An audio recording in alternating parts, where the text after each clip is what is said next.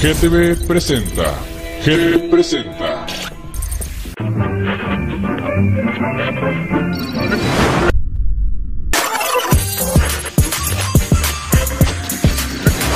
GTV, GTV presenta. GTV presenta.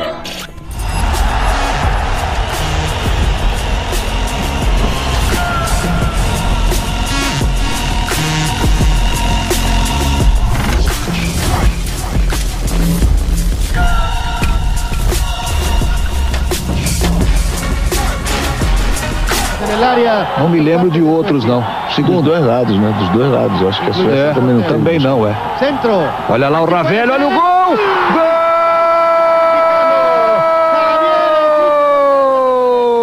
Gol do México!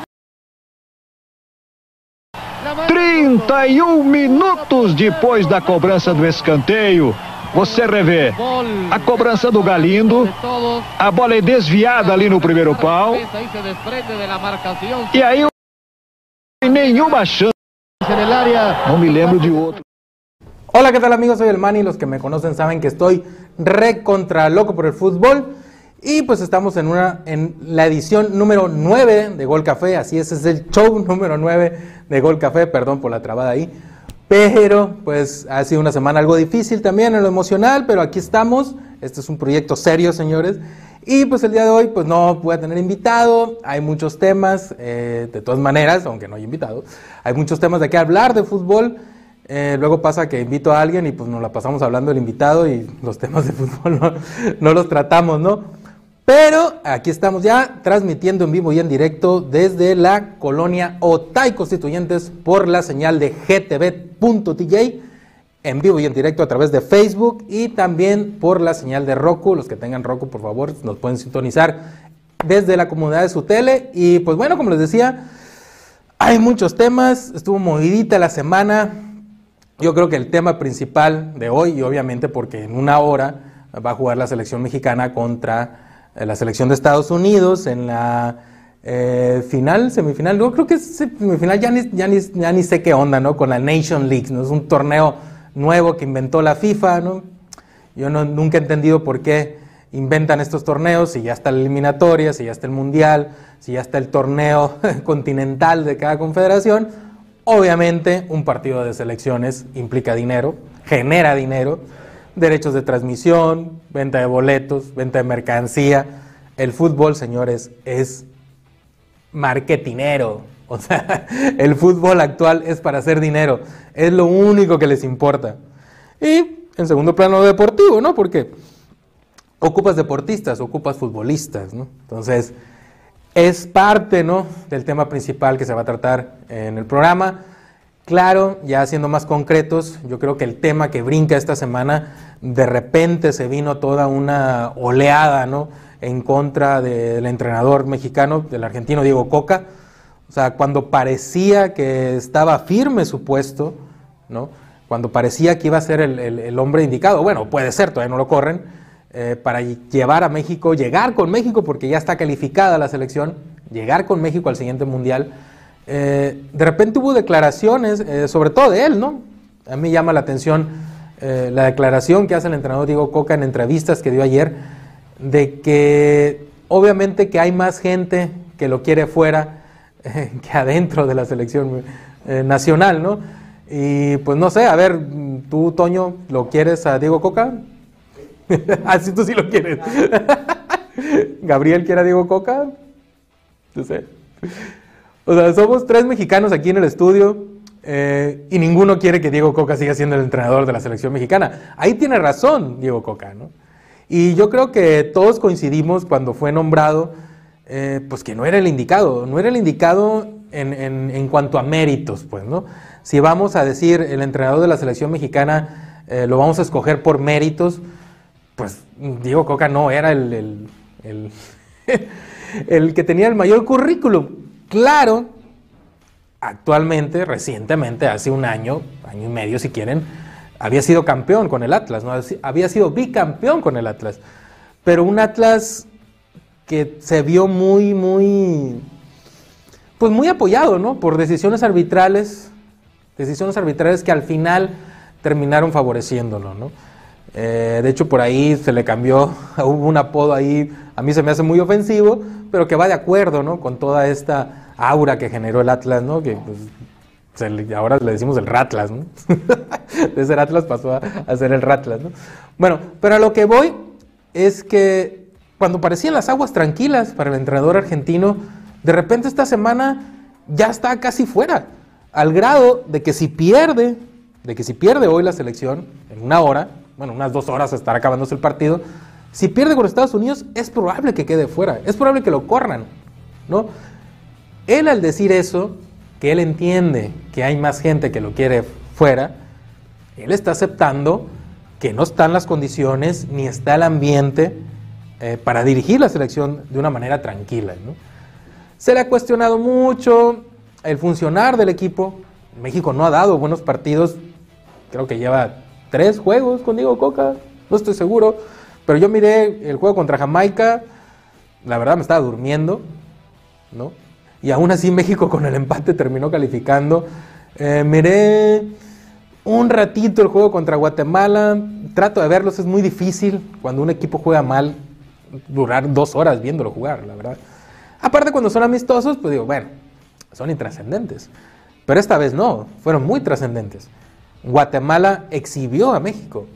O sea, vaya, con todo respeto para nuestros hermanos guatemaltecos, porque un tiempo Guatemala fue México, eh, no, no, no, México no puede batallar con esa selección, o sea, no te puede meter en problemas Guatemala, por Dios. O sea, si juegas mal contra Guatemala, más allá del mérito que tienen los chapines, que son dirigidos por Luis Fernando Tena, ¿eh? Ojo ahí, ¿no? O sea, uno, un candidato que para mí, o sea, Luis Fernando Tena, un entrenador mexicano, que para mí era de los máximos merecedores a dirigir la selección, termina dirigiendo Guatemala y lo exhibe en la semana a este entrenador, ¿no? Coca, ¿no? México se vio muy limitado, eh, esporádicas jugadas ahí individuales, pero todavía le falta ese conjunto. Claro, apenas lleva cuatro juegos el señor. O sea, es muy difícil echar a andar un equipo con cuatro juegos.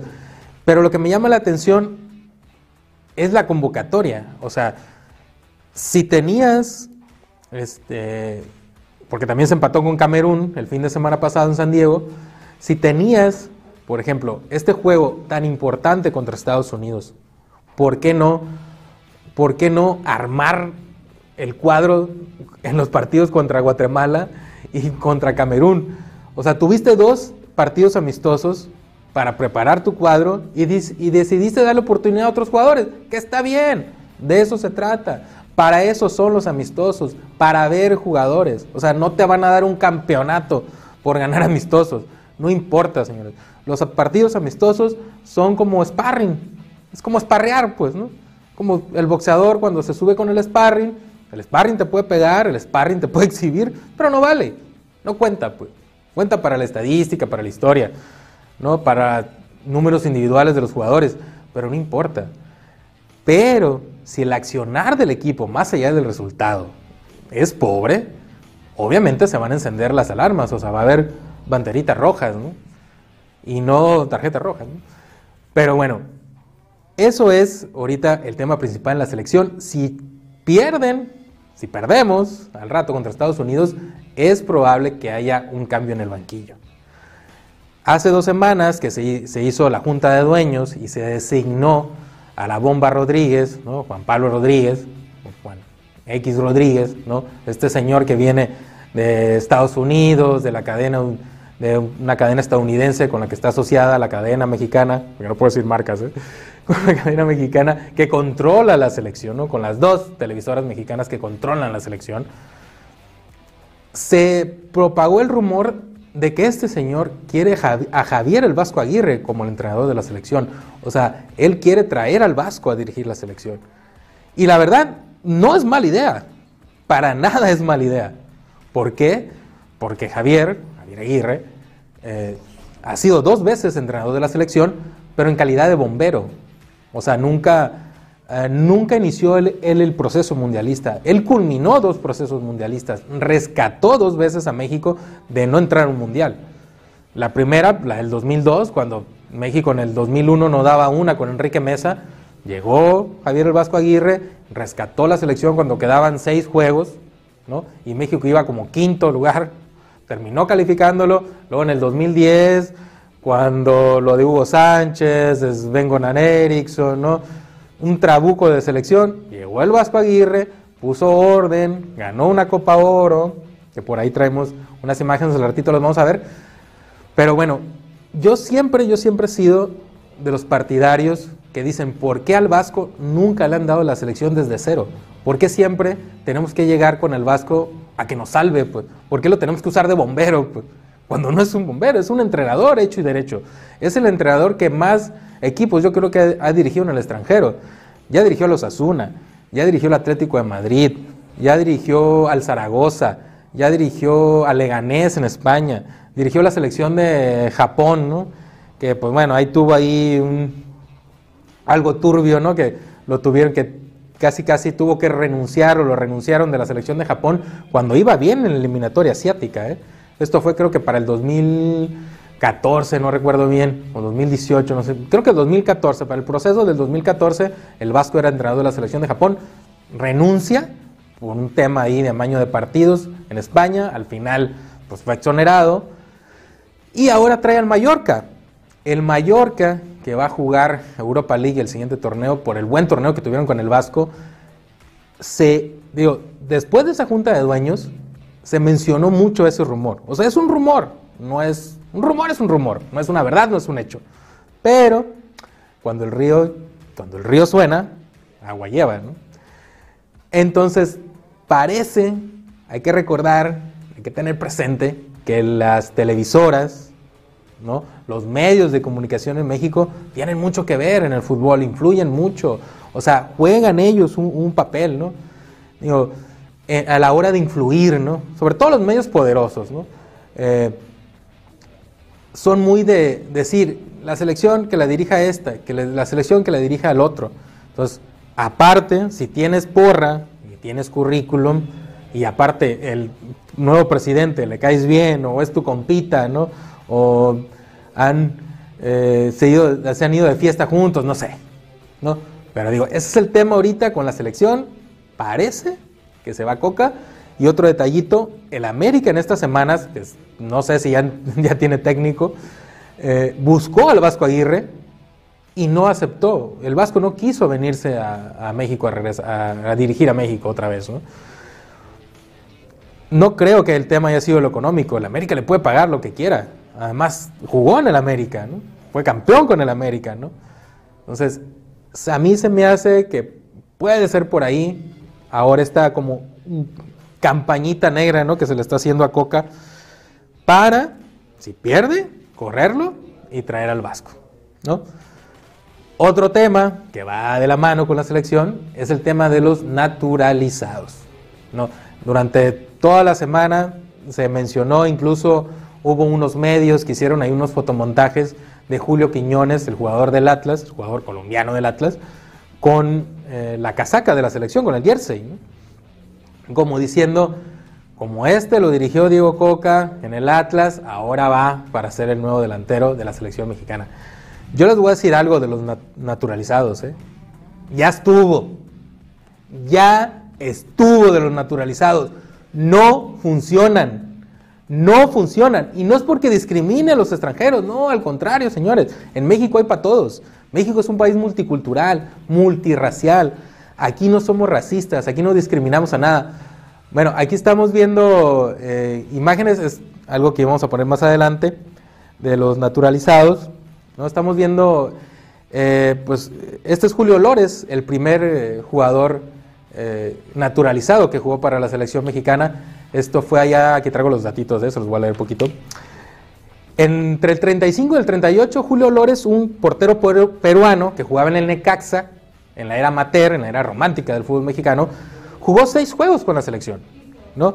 Pero hay que tener en cuenta que en la época amateur era otro ambiente, era otro mundo el fútbol, era, era más jugar por amor a la camiseta, ¿no? Entonces, en ese entonces había muchos extranjeros en México, todavía los hay, ¿no? Claro, pero había mucha gente que llegaba primero como residente y luego se hizo futbolista aquí. Entonces, era, era muy común, era más normal, pues no era tan mal visto. Aparte jugó solamente seis partidos. Con la selección mexicana. Este- estamos viendo la imagen, es el chico que trae el balón. Julio Lor es un peruano, jugó en el Necaxa, que recordar que el Necaxa fue el equipo que arrasó en los años 30 eh, en la Liga del DF.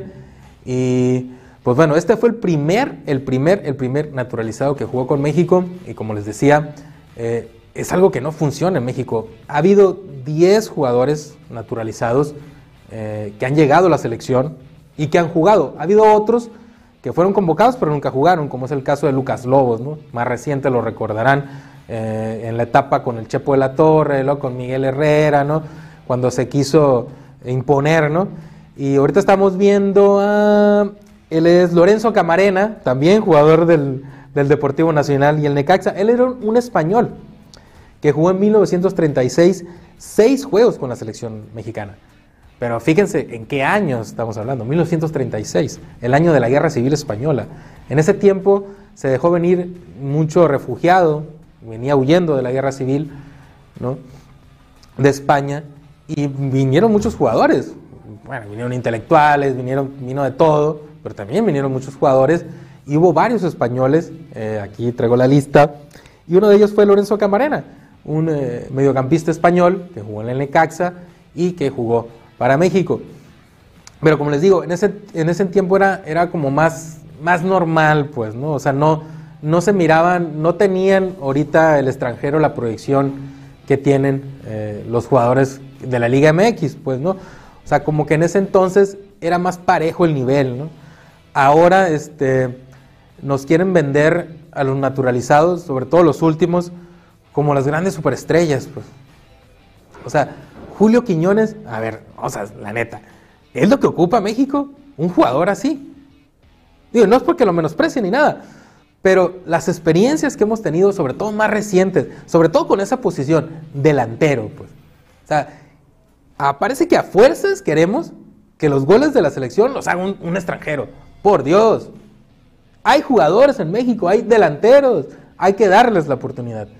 Y aquí estamos viendo a otro español, que, fue José López Serrans, que jugó también en 1936, 1938, perdón, jugó seis juegos para la selección mexicana, español también. Eh, jugó para el Real España y el América, en la época amateur, y todavía eh, unas temporadas de la época profesional, había equipos de ascendencia española en México, de la comunidad española, sobre todo dos que fueron muy importantes, como fue el Real España y el Asturias. ¿no? Entonces, ellos representaban pues, la comunidad española que había en México, que todavía hay en México. ¿no? Y este, este futbolista fue muy importante, fue muy importante después, porque después llegó a ser entrenador de la selección mexicana. Sobre todo para los mundiales de 1934-38, que no se calificó, y un año antes había sido entrenador. Él calificó a México para el Mundial de Brasil 50, José López Herranz. Y ya después lo dirigió en el 50 y en el, 50, en el 54, creo que lo dirigió. Bueno, entonces, en aquel entonces era, era muy diferente el ambiente que vivían eh, los extranjeros por el hecho, este, que me equivoqué de cámara ahorita, estaba viendo otra cosa, por el hecho que eran parte ¿no? de, de, la comunidad, o sea, aquí, aquí vivían, aquí se hacían, ¿no? Ahora llega un extranjero y nos lo quieren poner como crack, ¿no? Y este es otro, este es otro, este es un cubano, Jorge Romo, que jugó de 1949 hasta el 60 en el fútbol mexicano, jugó para tres equipos, para el Asturias, para el Marte y para el Toluca. Jugó 14 juegos con la selección mexicana, miren, qué curioso, ¿no? Un cubano, ¿no? Un cubano jugando fútbol para México en los años 50. Hace poco se quiso comparar, ¿no? Eh, el caso de Randy Arozarena, es un beisbolista que jugó el pasado Mundial de Béisbol con México, y decían, a ver, y que se ganó el corazón de todos los mexicanos, ¿no? Fue el mejor jugador eh, de, del Mundial, Randy. Bueno, ahorita vamos a ver eso. Este es otro, el, este es Carlos Blanco, también un español, que solamente jugó dos juegos con la selección, pero que fue ídolo del Necaxa y del Toluca. Entre el 54 y el 58 jugó Carlos Blanco Castañón, ¿no? Este fue ya el quinto, quinto extranjero en la historia que jugó con la selección mexicana. No jugó mundial, pero se le dio la oportunidad de, de estar en la selección mexicana. O sea, esta retrospectiva la hago para que vean que no es algo de ahorita. Pues, ¿no? Siempre ha habido eh, naturalizados en todas las selecciones, en todas las selecciones.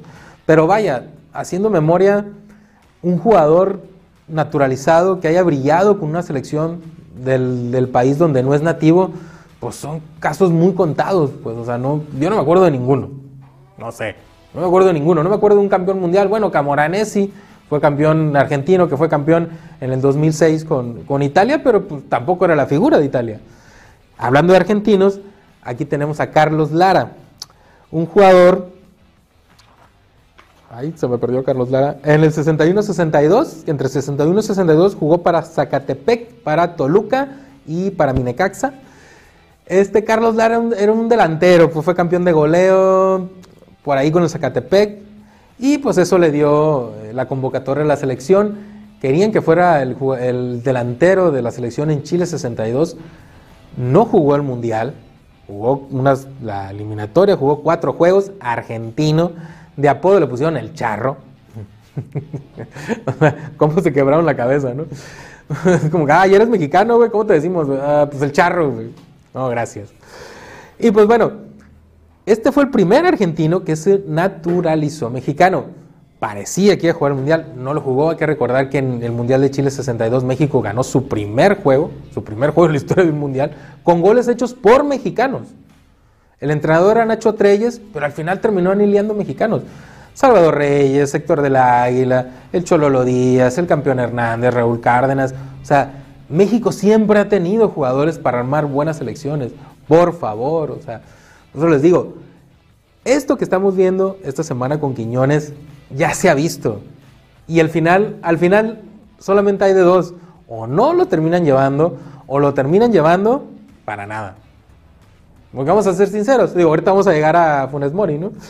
Bueno, pasaron 40 años. En el 62 se convocó a, a Carlos Lara. Y hasta el 2002 llegó este señor, Gabriel Caballero. Esto es más reciente. Gabriel Caballero fue campeón de goleo con Santos en el verano 97. Después se fue al Pachuca, formó parte de aquel Pachuca, primer campeón en la historia, primer campeonato que ganaron, dirigido por el Vasco Aguirre. Al Vasco se lo llevan a la selección, como decíamos hace rato, a rescatar la selección. Y él decide llevar a Gabriel Caballero, ¿no? Como su, una especie de volante, ya no tanto como delantero, ¿no? Es algo curioso, ¿no? Porque Gabriel Caballero destacó en la liga como goleador, pero en la selección nunca jugó de delantero, pues ya le dieron otra posición, ¿no? Como tratando de ser un volante, un poquito más volante creativo, ¿no? Algo así. Nunca funcionó Caballero. Gabriel Caballero jugó nueve juegos, pero sí fue al Mundial. Se le cuestionó mucho al Vasco Aguirre porque por llevar a Caballero dejó fuera otros jugadores mexicanos que, que estaban, tenían buen nivel. El que más me acuerdo es el Tato Noriega, que ese año tuvo una Libertadores de miedo. ¿eh? Con el Morelia llegaron hasta cuartos de final, pero el Tato metió como 8 o 9 goles en esa Copa Libertadores. ¿no? Entonces tenías un jugador mexicano rompiéndola a nivel continental del Morelia campeón y lo dejas fuera por llevar a un jugador, claro, que él conocía, ¿no? que él había dirigido, pero no pasó nada con Caballero. O sea, no terminó jugando, creo que jugó el primer juego contra Croacia y un y ya, y el segundo contra contra quién jugó contra Ecuador, México, ¿no? Pero ya no jugó contra Italia, no jugó contra Estados Unidos. O sea, no pasa nada. O sea, queremos, queremos, es que al final, no es por racismo, pero dices tú, oye, hay mejores jugadores mexicanos. ¿Por qué insisten en llevar natural- naturalizados? O sea, ya nos ha quedado claro, y nos va a volver a quedar claro, ¿no? Porque yo me la voy a rifar y yo voy a decir, si llevan a Quiñones, no va a funcionar, ¿eh? No va a funcionar, porque no ha funcionado. ¿Por qué? Porque la principal causa de llevar jugadores naturalizados es para cotizarlos nada más. El jugador de ahora no juega por amor a la camiseta, juega por amor al dinero. Entonces, de ser un jugador de nada más de la liga a ser un jugador de selección, eso aumenta tu valor. O sea, ya no eres eh, un jugador normal de la liga, ahora eres, un seleccionado. ¿no? Por ejemplo, uno de los requisitos para jugar en la Liga Premier, si eres extranjero, tienes que haber sido seleccionado no nomás de la selección mayor, también de la sub-20, sub-17, olímpica. O sea, tienes que tener una trayectoria en selección para jugar en la Premier League como extranjero. Porque dicen los ingleses, a ver, voy a traer un güey de otro país que, que va tener en la banca a un jugador de aquí, que nació aquí, que come aquí, que conoce a la gente de aquí, y lo voy a banquear, voy a frenar su proceso como futbolista, porque eso pasa. Voy a frenar su proceso como futbolista para darle una oportunidad a un extranjero. Pero ¿qué nivel trae este extranjero? Yo no lo conozco. ¿no? Pues yo soy el entrenador inglés o soy el dueño de- del, del equipo inglés que va a comprar un extranjero. Digo, ¿a quién voy a traer?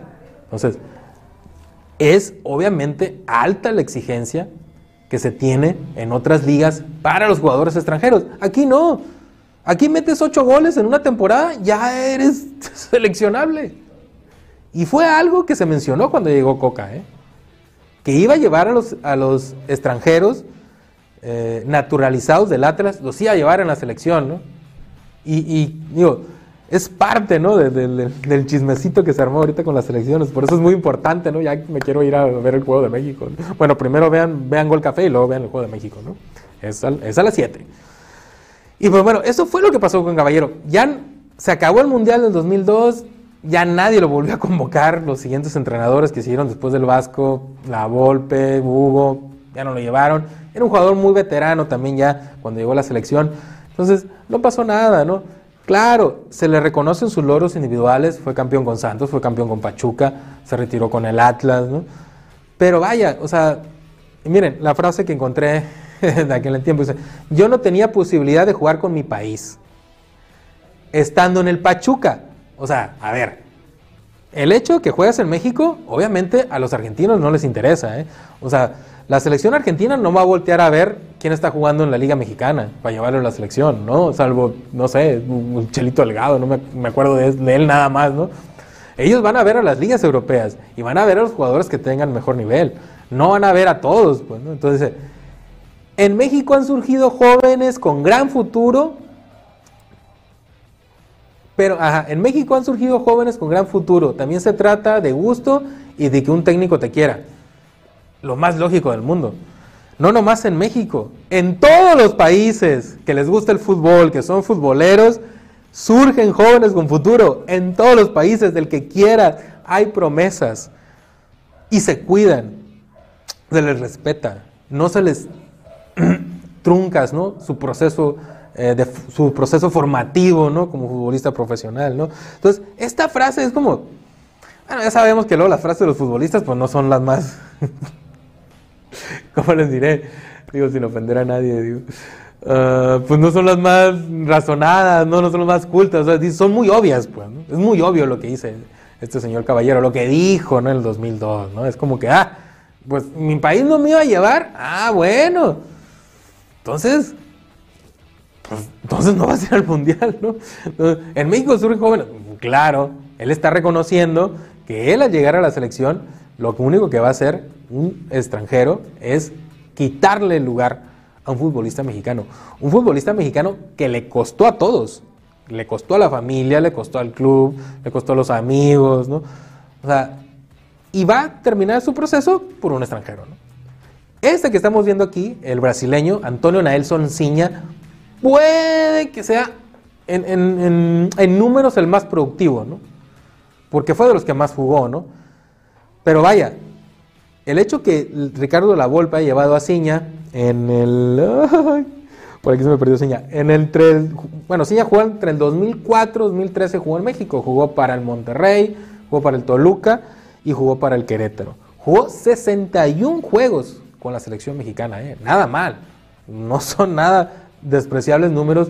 Jugar 61 juegos con la selección mexicana, creo que Hugo llegó a jugar como 80, algo así, ¿no? Y metió cuatro goles. Cuatro goles. Ciña, el más recordado es el que le metió a Irán ya en el Mundial en el 2006. Recordarán que, que aquel juego lo ganó México 3-1 con, goles de, con dos goles de Omar Bravo y el, y el segundo de Ciña, ¿no? Y uno que le metió a Estados Unidos en la eliminatoria para eh, el 2010, ¿no? No, para el 2006, perdón, también. Entonces, pero nunca nunca, nunca, nunca fue la diferencia, pues, ¿no? Y por ejemplo, el hecho que Ciña lo haya llevado la Volpe al 2006, pues fue el pretexto perfecto para dejar fuera a Cuauhtémoc Blanco. O sea, fíjense, o sea, yo lo veo así, ¿no? o sea, les digo, llevar un naturalizado, para llevar un naturalizado a la selección, tienes que sacrificar a veces no uno, sino hasta tres o cuatro jugadores que tienen esa posición y que son mexicanos y que puede que tengan mejor nivel, pero el técnico dice, no, a mí me gusta este. ¿Y qué pasa? Nada, nada. Digo, tal vez el que sea el que más se rescate es Ciña. Bueno, ya estamos viendo, yo creo que para mí ha sido de los peores. ¿eh? De los peores naturalizados que han jugado en México ha sido Guillermo Franco. Argentina, argentino también. Jugó en Monterrey y en, y en el Pachuca. Jugó 27 juegos con la selección. Marcó 7 goles. Tal vez el más importante es el que le hizo Estados Unidos en la final del 2009. 2009. La final de la Copa Oro 2009, que México le ganó a la selección sub-23 de Estados Unidos la final 5-0.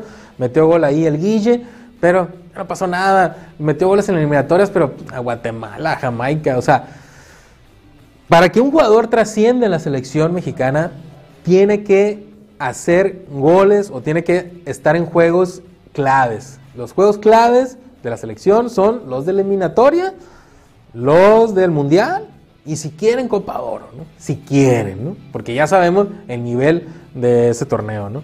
Entonces, si vas a ir a la selección es porque vas a llegar a resolver, porque vas a aportar, ¿no? Porque vas a hacer más que los que, mexicanos, ¿no? Que dejaste en la banca para que te llevaran a ti. Claro, el Guille, siempre eufórico él, terminó llorando en el 2010 porque México no calificó. O sea, no yo no conocí un futbolista más hipócrita que el Guille Franco, ¿eh? con todo respeto.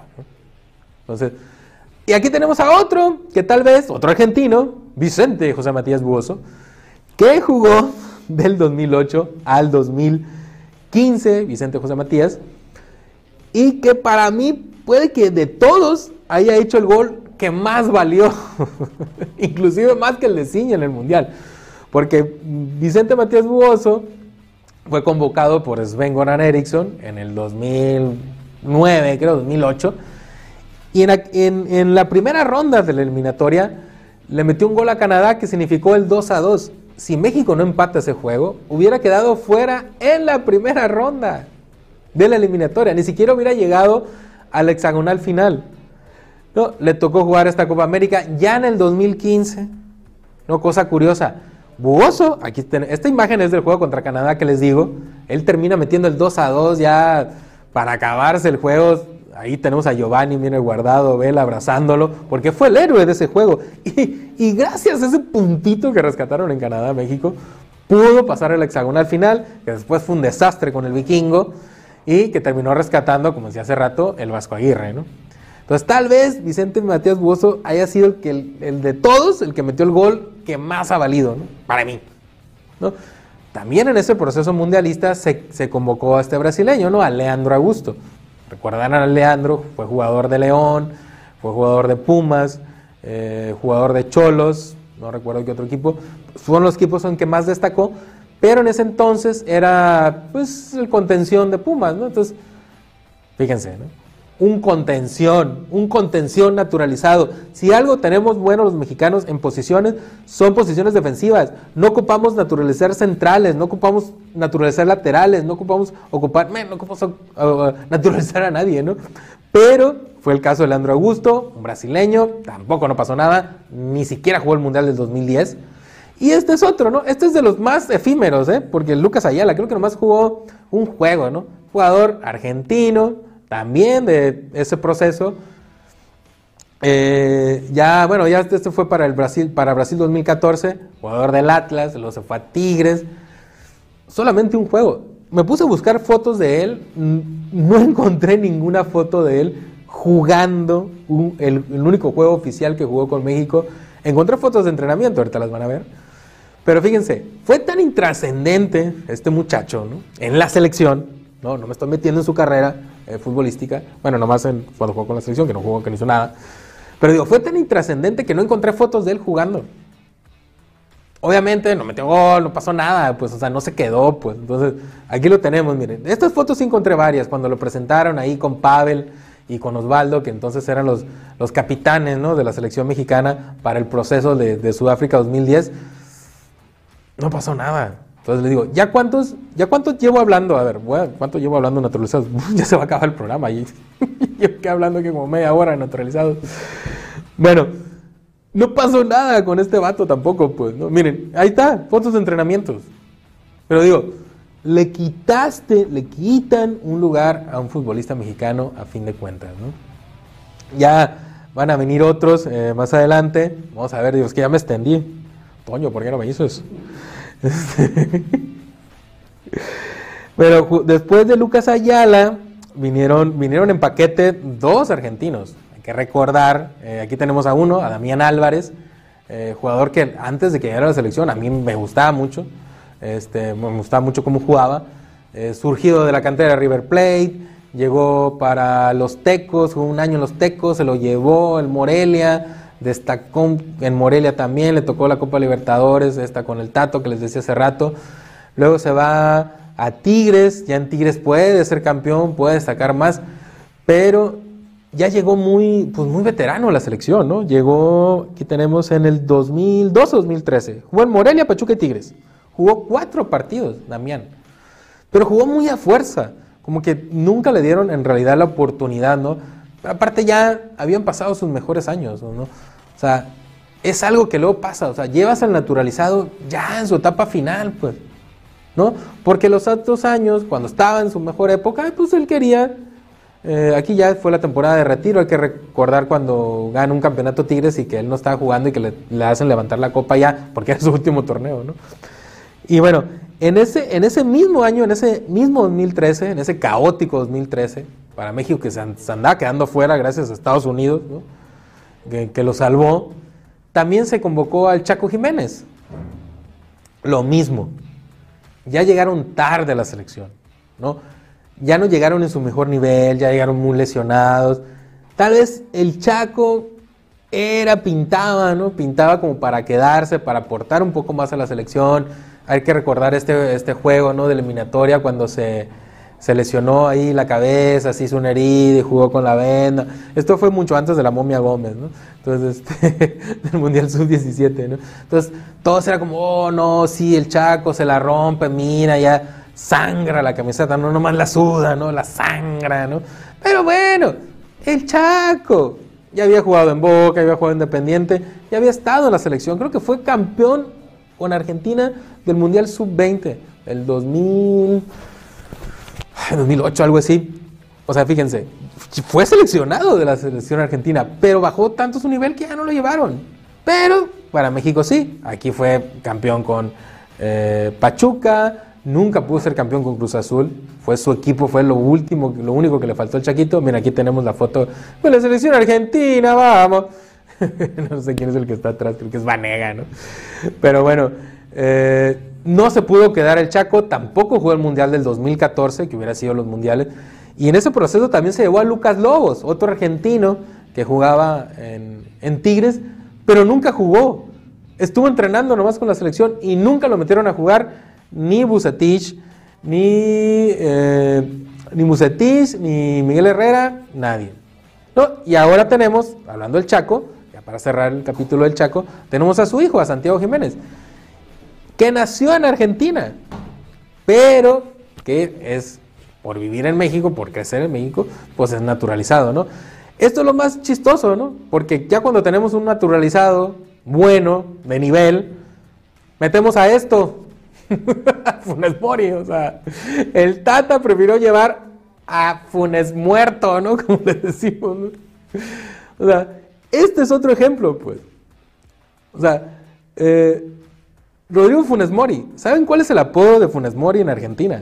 ¿Cómo le pusieron los hinchas de River Plate, que es el equipo donde salió, donde su papá, el Búfalo Funes, es ídolo eterno, donde su hermano Ramiro es, también es un idolazo, ¿no?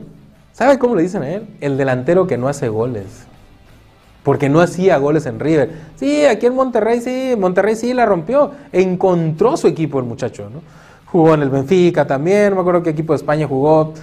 Cuando llegó al Monterrey, dije, bueno, que trae este delantero si no hace goles. Pero aquí la rompió. Y le alcanzó para que lo llevaran a la selección mexicana, sobre todo en el pasado mundial. Pero vaya, ¿a qué lo llevaron? ¿A qué lo llevaron? Lo llevaron lesionado, tenía como cuatro meses sin jugar. Por eso les digo, no lo llevan por lo deportivo, lo llevan para cotizarlos. Entonces, ¿qué tenemos como selección mexicana? Tenemos un equipo que busca ganar los partidos, que busca ganar las eliminatorias, que busca ganar eh, el, juego, el quinto partido, ¿no? como lo han dicho. No, señores, tenemos una agencia de colocaciones, tenemos una agencia donde el empleado, porque también los futbolistas son empleados, se va a cotizar nada más. Entonces, ahora que Funes Mori ya vale más, ¿no? Y lo siguen llevando. A pesar de que el pasado mundial no hizo nada, lo siguen llevando, ¿no? Pero bueno, este fue el capítulo, lo- el tema que les quería eh, hablar sobre los naturalizados y mi opinión es esta, no va a funcionar. Después de 11 intentos, 11 intentos, ¿tú crees que va a funcionar? Por Dios, señores, hay que respetar al jugador mexicano, hay que formar jugadores mexicanos. O sea, ¿para qué tenemos una selección mexicana si vamos a dejar fuera a los mexicanos? No tiene sentido, ¿no? O a menos que naturalicen a Messi o a Paredes, ¿no? O, este, o a Ronaldo, ¿no? Un jugador de esos, esos jugadores no vienen. Vienen los que no van a ser convocados. Vienen los que se hacen estrellas en un día. Aquí en México, y pues ya, los convocan. ¿no? Bueno, ya creo que duré casi todo el programa hablando de los naturalizados. Hay más temas por ahí. Sí, podemos ver eh, bueno, ahí les preparé, digo, en, en un rato va a ser en México, Estados Unidos, y les traigo una recopilación de los juegos de México contra Estados Unidos. Lo dividí en dos partes, lo pueden ver en mi canal de YouTube también. Y vamos a ver un pequeño resumen de cómo han sido a través de la historia los de México contra Estados Unidos. La rivalidad contra Estados Unidos es una historia que empezó mal para México. El 24 de mayo de 1934 se jugó el primer partido oficial entre las selecciones de Estados Unidos y México. El partido se jugó en el estadio del Partido Nacional Fascista de Italia, claro, en plena época de Benito Mussolini. En aquel entonces la FIFA decidió que México y Estados Unidos jugaran un repechaje días previos a la justa mundialista. Se dice que la causa fue el agotamiento físico que sufrió nuestra selección, ya que aquel, aquel entonces el viaje en barco, ¿no? Y además que no pudo competir con la condición física que tenían los gringos, que en su mayoría eran jugadores de americano, pero que de cierta manera también practicaban el soccer. Aunque parezca extraño, en las primeras décadas del siglo pasado, el fútbol soccer era popular en Estados Unidos y se practicaba a un nivel profesional teniendo en cuenta el nivel profesional mundial que había en aquel entonces. Ya las siguientes décadas se atrasó, pero bueno. Estados Unidos ganó el partido con cuatro goles de Aldo Bob Donnelly, que en los 40 llegaría a ser entrenador de los Cleveland Browns y de los Pittsburgh Steelers. Por México anotó Miguel Alonso y Dionisio Nicho Mejía, que también habían jugado el primer mundial por México. De esta manera México quedaba eliminado de su primer mundial después de su primer partido y su primer derrota contra Estados Unidos. Tres años más tarde, en 1937, se vendría una serie de tres juegos consecutivos amistosos en México Distrito Federal, donde México ganó por global de 19 goles a 6. El primer juego lo ganó 7-1, el segundo 7-1 y el tercero 5 goles a 1. No se volverían a enfrentar 10 años más tarde dentro del primer torneo de la NAFC en La Habana, Cuba. Y para aquel entonces decidió hacer un torneo con las tres selecciones que habían participado en los mundiales, que era Estados Unidos, Cuba y México. Fue un torneo de todos contra todos. México solamente tuvo que jugar dos partidos. Le ganó el primero a Estados Unidos con 5 goles a 0 con un triplete de Adalberto el Dumbo López que por aquel entonces empezaba a figurar con el León FC. Para las eliminatorias del 50, del 54 y del 58 en realidad México se dio un festín con los gringos goleándolo tanto en Estados Unidos como en México. Hasta que el 6 de noviembre de 1960 Estados Unidos rescataría un empate a 3 goles en un juego que se llevó a cabo en el Wri- Wrigley, bueno, el estadio de los cachorros. Ahí se llevó ese juego y Estados Unidos pudo empatar a 3 y por primera vez en una eliminatoria mundialista sacarle un punto a México desde 1934. Cinco años más tarde le volvería a sacar un empate, pero esta vez en un juego que se disputó en el Coliseo de Los Ángeles rumbo a Inglaterra 66. Para el Mundial de 1970, pues no se enfrentaron porque México fue local. Para Alemania 74 hubo una primera ronda preliminar antes del premundial de Haití, donde México le pudo ganar 2 a 1 de visitante a Estados Unidos en septiembre de 1972. Para la eliminatoria de Argentina 78 empatarían 0 a 0 en Estados Unidos y México lo golearía 5 a 0 en el DF. En 1980, precisamente el 23 de noviembre de 1980, Estados Unidos rompería una racha de 56 años sin poder ganarle a México en un eliminatorio, más bien poder ganarle un partido, aunque sea amistoso. Ese día el equipo de las Barras y las Estrellas con un doblete de Moyers le ganó 2 a 1 a México en la primera ronda rumbo a España 82. Hugo Sánchez había anotado el minuto 40 el empate 1-1, pero pues fue una tarde inspirada de Moyers y Estados Unidos le pudo ganar por primera vez a México en una eliminatoria a ida y vuelta. Después de la derrota del 80 no se volverían a enfrentar 10 años después, un 10 de mayo de 1990 en la segunda edición de la Copa de la NAFC. Esta vez México ganó el partido 1 por 0 con gol de Luis Flores. Lo malo vendría un año después en aquella fatídica semifinal de 1991 de la primera Copa Oro de la CONCACAF. En aquel entonces México era dirigido por Manuel Apuente en la primera etapa de Manolo y llegaba como favorito para ganar el trofeo de la CONCACAF. Sorpresivamente el equipo de las Barras a las Estrellas, que de cierta manera había tenido un mejor torneo que México, pudo ganar el juego dos goles a cero con goles de Bernes al 24 y de Doy al 48. Estados Unidos daba el campanazo, eliminaba a México, corrían a la puente y además ganaba en penales a Honduras la primera edición de la Copa Oro. México tomaría venganza en 1993 en la segunda final de la Copa Oro, esta vez jugada en el Estadio Azteca. El tricolor golearía 4-0 con goles de Ambriz, un autogol de Armstrong, el tercero de Y el cuarto de Guillermo Cantú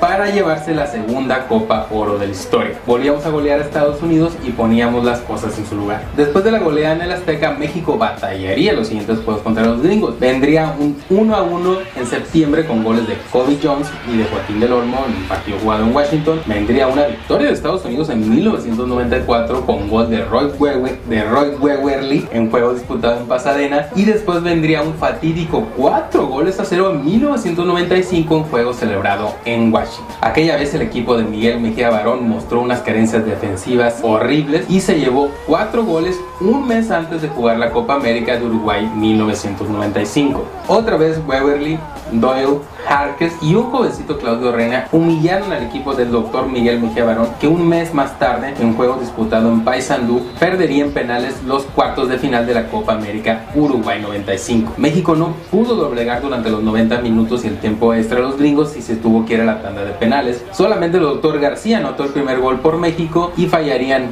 Carlos Hermosillo y Alberto Coyot. Hermosillo tendría redención dos años después al anotar de penal el gol del último título del Cruz Azul, pero Alberto Coyote tres años más tarde volvería a fallar un penal decisivo, esta vez que le costaría un título al Guadalajara en el invierno del 91. En 1997, en juego celebrado en Pasadena, México le ganaría 2 a 0 a Estados Unidos con goles de Alberto García Aspe y de Sague. En las eliminatorias para Francia 98, empatarían primero 2 a 2 en Foxboro con goles de Hermosillo y del matador Luis Hernández, pero para la segunda ronda del hexagonal, Estados Unidos sacaría el 0 a 0 del Azteca, lo que de cierta manera le costó el trabajo a Bora Milutinovic. Así que en un lapso de dos años, dos empates a cero contra Estados Unidos le costaron a México dos técnicos, tanto Mejía Barón como Bora Milutinovic. Ya en febrero de 1998, con Manuela Puente de vuelta en el banquillo de la selección, pudo tomar revancha y le ganó esta vez la final de la Copa Oro en el Memorial Coliseo de Los Ángeles con gol de Luis el Matador Hernández. No se volverían a enfrentar hasta 1999 cuando le ganó por la Copa USA en un juego celebrado en San Diego con un gol de José Manuel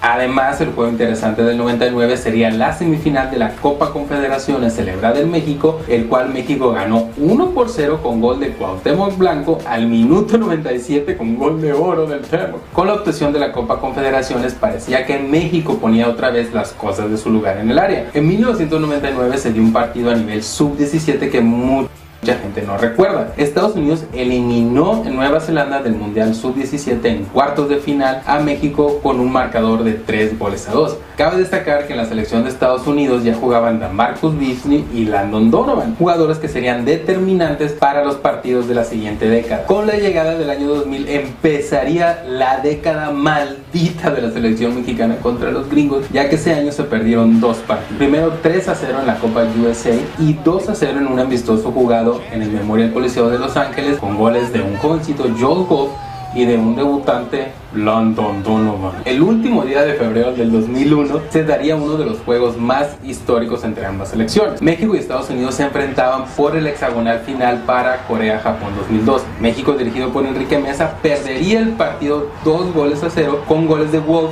y de Ernie Stewart de cierta manera empezaría a tambalearse otra vez el director técnico de la selección mexicana, en este caso Enrique Mesa. Seis meses más tarde se volverían a enfrentar en el Azteca, pero esta vez ya con el Vasco en el banquillo, en un juego que México ganaría apenas 1-0 con gol de Jared Borghetti al minuto 15. Ya con las dos selecciones calificadas al Mundial Asiático, jugarían en abril un amistoso en Denver. Esta vez Estados Unidos ganaría 1 por 0 al minuto 66 con gol de Climatis. Menos de dos meses más tarde vendría la derrota más dolorosa de nuestra historia cuando caímos 2 por 0 en Jeonju, Corea del Sur, por los octavos de final del Mundial del 2002. Aquel día catastrófico, México caería 2 por 0 con goles de McBride al minuto 8 y de otra vez de Landon Donovan al minuto 65. Ese sería el último juego de la primera etapa del Vasco Aguirre como director de la selección mexicana. Ese juego, por extraño que parezca, México nunca supo reaccionar al primer gol y desgraciadamente nunca supo meterse al partido. México de nuevo tendría que refugiarse en el Azteca y un 27 de marzo del 2005 le ganaría dos goles a uno en la primera ronda del hexagonal final rumbo a Alemania 2006. Los goles de Borghetti y de Ciña sentenciarían el partido a favor de México que ya era dirigido por Ricardo Lavolpe. En septiembre de México volvería a caer dos goles a cero en Columbus, esta vez con goles de Raston y Lamarcus Bis. Volverían a enfrentarse hasta febrero de 2007 otra vez en Glendale, Arizona. Otra vez ganaría Estados Unidos dos goles a cero con goles de Raston y otra vez de Landon Donovan. Ese mismo 2007 la, selección dirigida por Hugo se enfrentaría en junio en el Soldier Field por la final de la Copa Oro. México se había puesto adelante con golazo de Andrés Guardado en el primer tiempo, Donovan empataría de penal el 65 otra vez y Bell Harter haría la diferencia 2 a 1 para que Estados Unidos le ganara por primera vez a México en una final de Copa Oro. Pues bueno, eh, me extendí hablando, creo que me exalté un poquito con los naturalizados, pero les traía, hay varios temas, ¿no?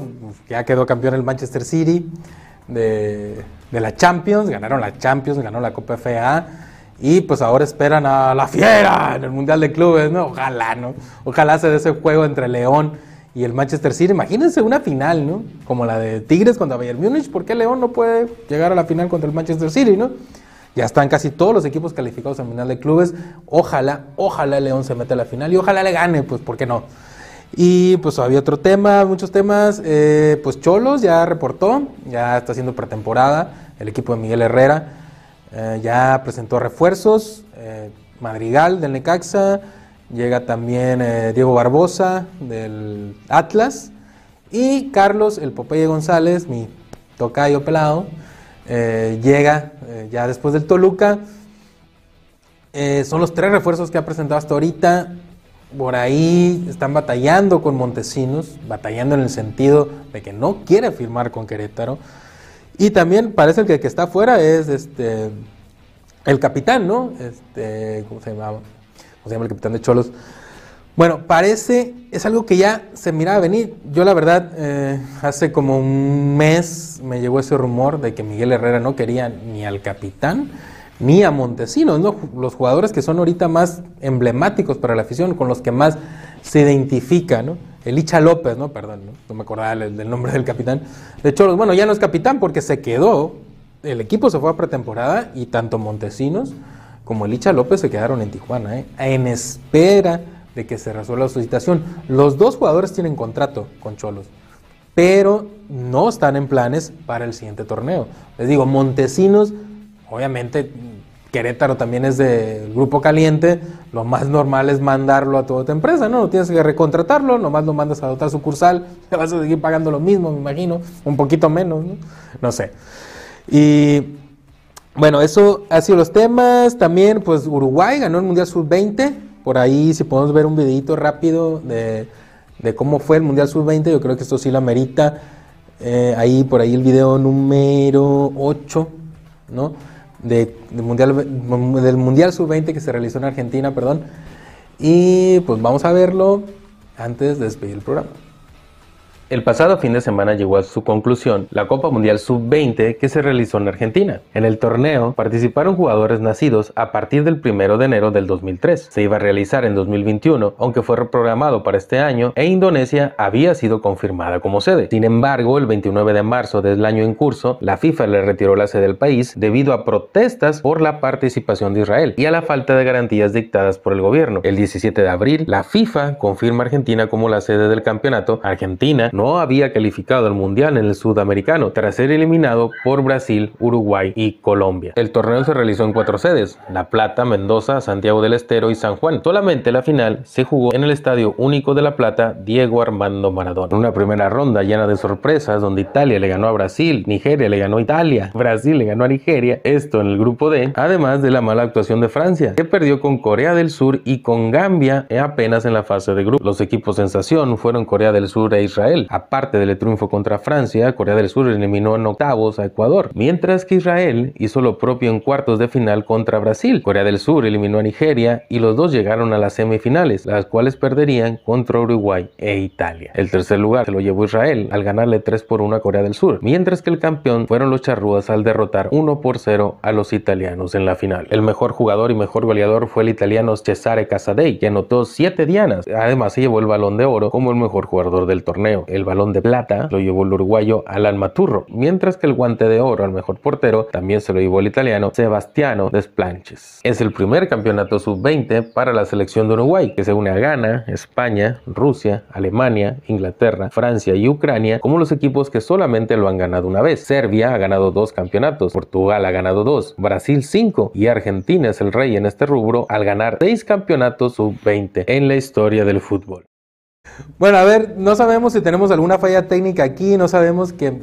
Se supone que mientras estén los videos, que son videos editados, eh, y nos estaba cotorreando aquí con el Toño, ¿no? Le estábamos hablando, ¿no? De, de unas tocadillas que va a haber, no, este, rock and roll. Eh, no sabemos si se escucha o no, ver, esperemos que no, pero si se escucha, pues díganos, ¿no? Porque pues no, eso no debe pasar, ¿no? Cuando estén pasando los videos, no se tiene que escuchar lo que estamos platicando, ¿no? Obviamente, ¿no?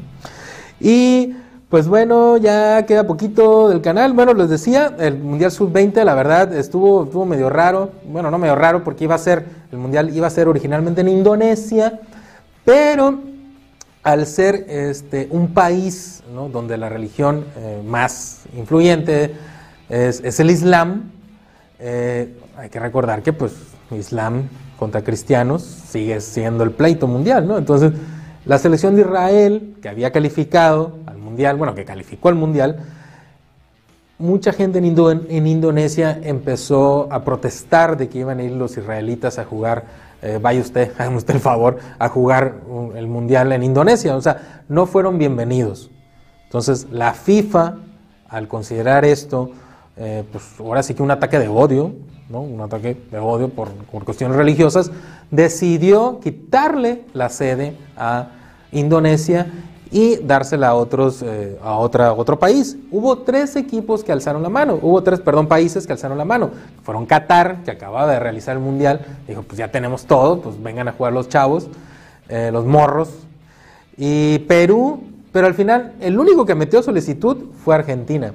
Y lo chistoso de todo esto es que Argentina había quedado fuera, había quedado fuera del mundial en la eliminatoria de Conmebol, pero al ser sede calificó. Entonces, al final terminó siendo eliminado por Nigeria en octavos de final y bueno, lo eliminaron dos veces.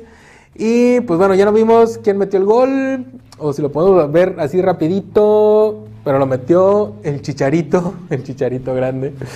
Este, bueno, fue un juego que con México contra Suecia, donde México ganó 2-1 allá por 1994 y el gol lo había metido Javier el Chicharo Hernández, el papá del Chicharito, ¿no? Y pues bueno, la verdad fue algo muy, se me hizo muy rápido este programa, quedaron muchos temas pendientes, hay que recordar, Cholos está en pretemporada, se está armando el equipo todavía. Y pues los vamos a dejar con una reflexión. una reflexión de Manuel Apuente, cómo pensaba Manuel Apuente en 1998 cuando era el técnico de la, de la selección nacional, cómo miraba Manuel Apuente a los jugadores, cuál era su opinión de los jugadores, el tipo de jugadores que tiene que haber en la selección. Así que los dejo con esta reflexión de Manuel Apuente y nos vemos, ya saben, por TikTok, por YouTube y aquí en la señal de GTV el próximo jueves en vivo a las 6 pm. Vamos a ver el juego México-Estados Unidos. Ojalá pierdan para que corran a coca. Así que los dejo con la reflexión y nos vemos en el próximo programa video de Gol Café.